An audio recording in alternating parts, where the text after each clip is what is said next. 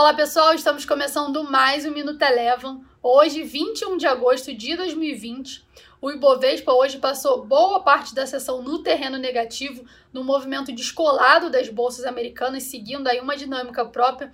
No entanto, próximo ao fechamento, o Ibovespa apresentou uma melhora e ainda conseguiu encerrar a sessão com uma leve alta de 0,05%, acumulando ao longo dessa semana ganhos de 0,17%.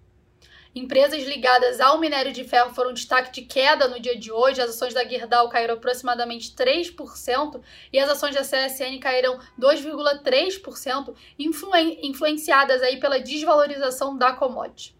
Ainda aqui no cenário local, mas ainda sem influenciar o índice Bovespa, hoje a gente teve a divulgação dos dados do CAGED, que mostrou uma criação de 131 mil postos de trabalho em julho.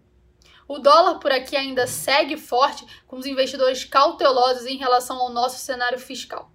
Mesmo com a intervenção do Banco Central hoje, o dólar seguiu forte e encerrou cotada a R$ 5,60, com valorização aproximada de 1%.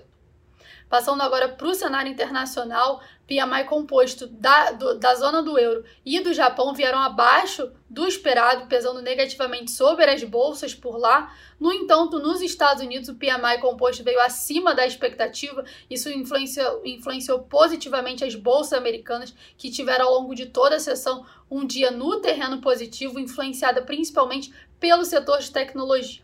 O S&P 500 encerrou o dia de hoje com alta aproximada de 0,4%.